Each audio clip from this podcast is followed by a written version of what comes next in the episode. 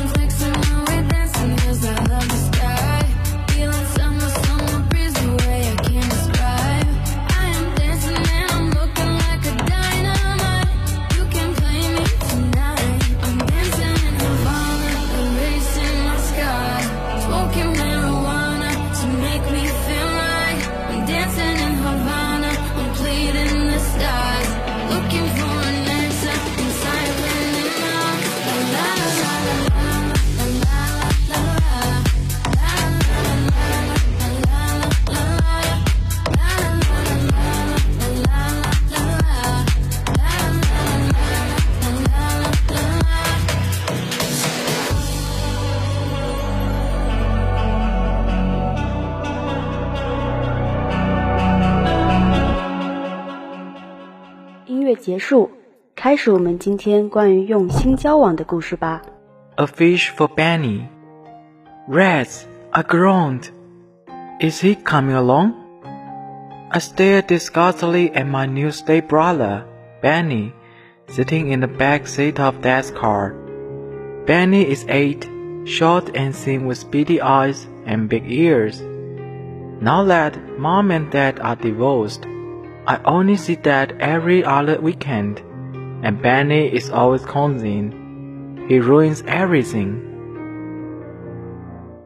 The time we went hiking, he got a blister. The zoo made him sneeze.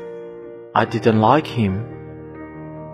Today, Dad and I were going deep sea fishing for the first time. Now it was spoiled.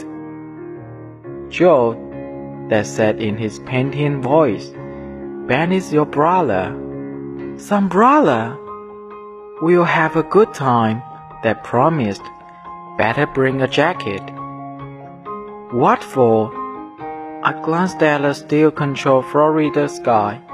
It's hot today. There were several people on board, sitting on benches on each side of the deck. A few were in the cabin. The captain's mate give each of us a rod and reel and a bucket of the bait before we cast off. We are making up a jug pot for whoever catches the biggest fish. The man said, If you guys want to know it, it will cost you a buck apiece. They gave him three dollars. I figured paying for Benny was wasted money. He probably wouldn't even bat his hook. This stuff stings. What is it? That fish, I told him. Do I have to touch it? If you want to bet your hook, you do. Here, Benny, Dad said. Take my rod. The hook's baited and in the water. I'll use yours. Okay, said Benny. He gripped the handle of the rod as if his life depended on it. A breeze had screwed up, and the waves were choppy. Some clouds sailed over the sun. Nobody caught anything. Then Benny said, Something's dragging my line. What shall I do? I reached for his rod. I'll get it for you. Let him do it, Joe. Dad said. Poor Benny, and hang on tight. Wouldn't you know it? Benny caught the first fish, snapper, and he ate it as if it were prize marlin. Meanwhile, the sky had grown dark, and the breeze had turned into a stiff wind. The waves rose higher. Drops of rain slapped our faces. The temperature dropped, and thunder rainbow in the distance. The boat rocked like a runway cradle.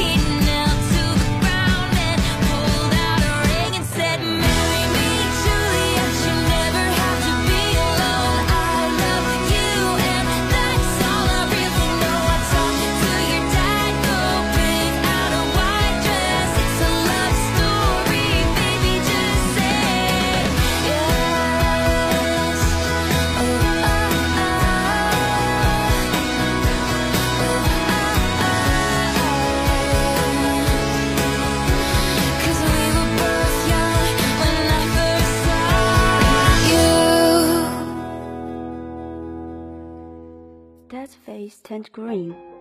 I think I'll go below, he said as he handed me his rod. Look after Benny. He staggered across the deck and bent over the rail. I had expected Benny to get seasick, but now dead. Well, the kid would probably be next. The waves were really high now. One second the boat seemed to be standing on a hilltop, and the next it would plunge into a valley. I clung to the rail and watched the waves rise and fall.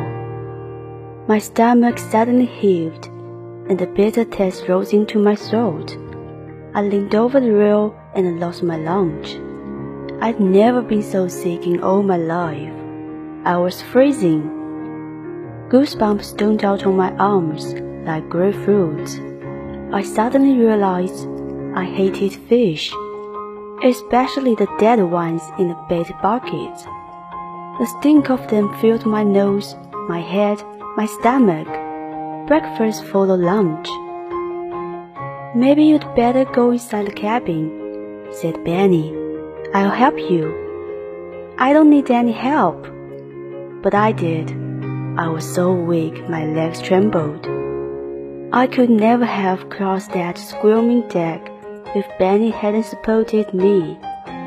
The kid was stronger than he looked. He helped me down the steps and steered me to a bench, while Dad was sitting with his head drooping on his chest. Dad briefly stared at us with bleary eyes before closing them again. I knew just how it felt. It was warmer in the cabin, but I kept shivering while I tried to keep my stomach from crawling into my mouth. Benny took off his windbreaker and draped it over my shoulders. You'd better lie down on the bench and put your head on my lap, he said. I lay there for the rest of that miserable voyage. When I finally toddled off the boat, I said I never step off solid ground again. Dad said he feels the same way. I thanked Benny for his jacket and for his skinny size, which had made a pillow for my oozy head. No problem, Benny grinned. What are brothers for? to make money. I pointed at a bundle of dollar bills he was carrying. Because of the storm, nobody else had caught a fish, so Benny had won the jackpot. He deserved it. 这个故事告诉我们，不要凭借外表以及自己的主观想法去看待一个人，要学会用心接触，用心交往。是啊。在日常生活中，我们要多发现他人的优点。下面我们一起来学习新单词吧。Now let's learn some new words. Number one, blister. B L I S T E R. Blister. 名词，水泡。For example. I got huge blister on my foot, and I couldn't run any farther. 我脚上长了一个大水泡，没办法继续跑。Number two, choppy. C H O P P Y. Choppy，形容词，波涛汹涌的。For example. The sea was choppy today because of the windstorm. 由于有风暴， 今天的海面波涛汹涌。Number three, seasick. S E A S I C K. Seasick. 形容词，晕船的。For example, he got seasick during the voyage. 在航行中，他晕船。Number four, plunge p l u n g e plunge 动词陷入。For example, that will plunge them in the broil of the two countries. 那将会使他们陷入这两国的争斗之中。Number five, Woozy, W O O.